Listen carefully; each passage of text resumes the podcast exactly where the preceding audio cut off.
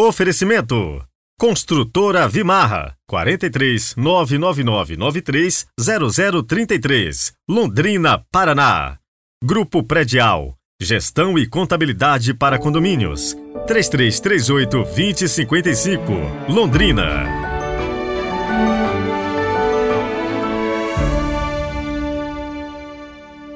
Segunda-feira chegando, 5 de junho de 2023. Muito bom estar na sua companhia e juntos meditarmos a palavra de Deus, que com certeza faz toda a diferença na nossa vida. Não se esqueça de nos acompanhar nas outras plataformas, no Spotify, no YouTube, Peregrinos do Rocio. Lá tem outros conteúdos. É só ir e conhecer a nossa playlist. O último que colocamos foi a explicação dos dons do Espírito Santo, um a um. Então não deixe de acompanhar e também apoiar essa nossa missão. Rezemos juntos.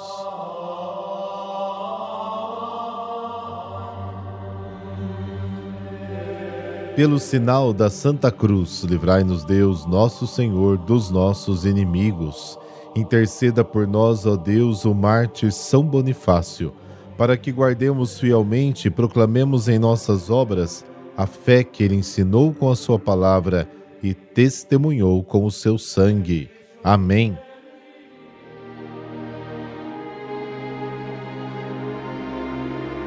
Marcos capítulo 12, versículos de 1 a 12. O Senhor esteja convosco, Ele está no meio de nós. Proclamação do Evangelho de Jesus Cristo segundo Marcos Glória a vós, Senhor.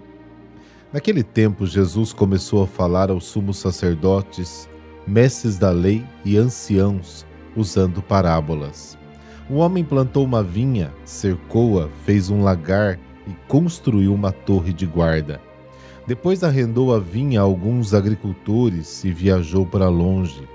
Na época da colheita, ele mandou um empregado aos agricultores para receber a sua parte dos frutos da vinha. Mas os agricultores pegaram o empregado, bateram nele e o mandaram de volta sem nada. Então o dono da vinha mandou de novo mais um empregado. Os agricultores bateram na cabeça dele e o insultaram. Então o dono mandou ainda mais outro e eles o mataram. Trataram da mesma maneira muitos outros, batendo em uns e matando outros. Restava-lhe ainda alguém, seu filho querido por último, ele mandou o filho até os agricultores, pensando: Eles respeitarão meu filho. Mas aqueles agricultores disseram uns aos outros: Esse é o herdeiro, vamos matá-lo e a herança será nossa. Então agarraram o filho, mataram e o jogaram fora da vinha. Que fará o dono da vinha? Ele virá, destruirá os agricultores e entregará a vinha a outros. Por acaso não lestes na Escritura? A pedra que os construtores deixaram de lado tornou-se a pedra mais importante. Isso foi feito pelo Senhor e admirável aos seus olhos. Então os chefes dos judeus procuraram prender Jesus, pois compreenderam que havia contado a parábola para eles. Porém, ficaram com medo da multidão e por isso deixaram Jesus e foram-se embora. Palavra da salvação, glória a vós, Senhor.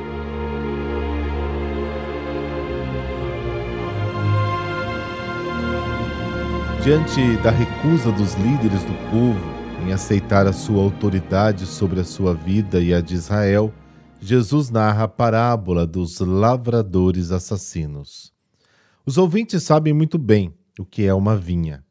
A vinha representa o povo de Israel. Os profetas sempre falaram disso e também sabem quem é o mestre que plantou, guardou e cultivou. É o Senhor Deus. Com um olhar muito rápido na história do povo de Israel, Jesus se apresenta como filho enviado para salvar a vinha. E ele a salva mesmo ao custo de ser caçado e morto. Com essas palavras, Jesus esclarece aos seus ouvintes de onde vem a sua autoridade, do amor de Deus pelo seu povo. É o amor sem limites que Jesus vive pelo povo de Deus, que estabelece a sua autoridade e a da sua palavra. Não é o papel que sustenta a autoridade de Jesus, mas o seu amor e serviço até a morte. Esta é a lei que preside a vida da comunidade cristã. E Jesus é a sua manifestação mais elevada. Ele ama os seus, aqueles que o Pai lhe deu mais do que a sua própria vida. Por isso, ele tem autoridade sobre a vinha. Eles tentaram capturá-lo, mas estavam com medo, escreve Marcos. E para enfatizar que não foram eles que o mataram, é o próprio Jesus quem se entrega para que a vinha não seja abandonada, mas cresça e dê frutos. Como então, caro ouvinte, não acolher um Senhor que ama tanto o seu povo?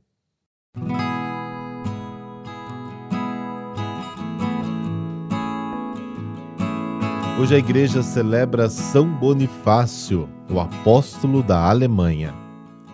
Nasceu na Inglaterra, filho de uma família abastada. Foi contra a vontade do pai quando ainda muito jovem, escolheu a vida monástica. Estudou teologia nos mosteiros beneditinos e teve por mestre um abade que acabou tornando-se professor no mosteiro. Foi ordenado padre aos 30 anos escreveu a primeira gramática de latim produzida na Inglaterra. Em 716, deslocou-se como missionário à Frísia para ajudar São Viliburdo na conversão dos frísios, habitantes locais que falavam um idioma semelhante ao anglo-saxão com que ele pregava.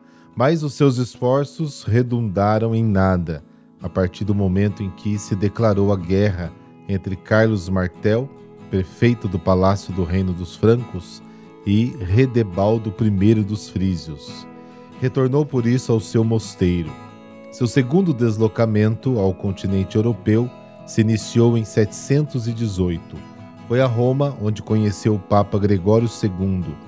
A fim de demonstrar a sua submissão à Diocese de Roma, o Papa lhe deu o nome de Bonifácio, tradução literal de Vinfrido e foi enviado à Germânia com a missão de evangelizar e de reorganizar a igreja nessa região ainda bárbara. Ao longo dos cinco anos seguintes, Bonifácio viajou por territórios que modernamente fazem parte dos estados alemães e ainda pela região da Frísia. No dia 30 de novembro de 728, foi eleito bispo de todos os territórios da Germânia que ele trouxera para as mãos da igreja.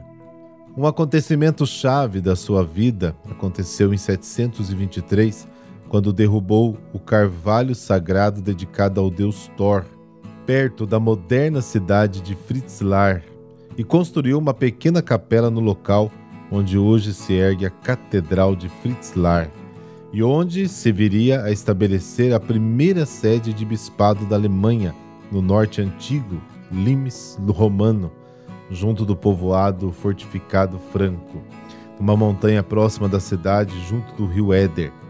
Aliás, este acontecimento é considerado como o início formal da cristianização da Germânia. Em 732, se deslocou de novo a Roma para comunicar ao Papa os eventos ocorridos desde o último encontro, e Gregório III conferiu-lhe o palio como sinal da investidura do arcebispado, tendo autoridade sobre toda a Germânia. Bonifácio jamais perdeu a esperança de converter os frísios. Em 754, retomou a Frísia com um pequeno grupo de seguidores. Batizou um grande número de pagãos e marcou um encontro para a confirmação dos novos batizados. Contudo, em vez dos seus convertidos, um banho de pagãos armados apareceu e assassinou o arcebispo Bonifácio.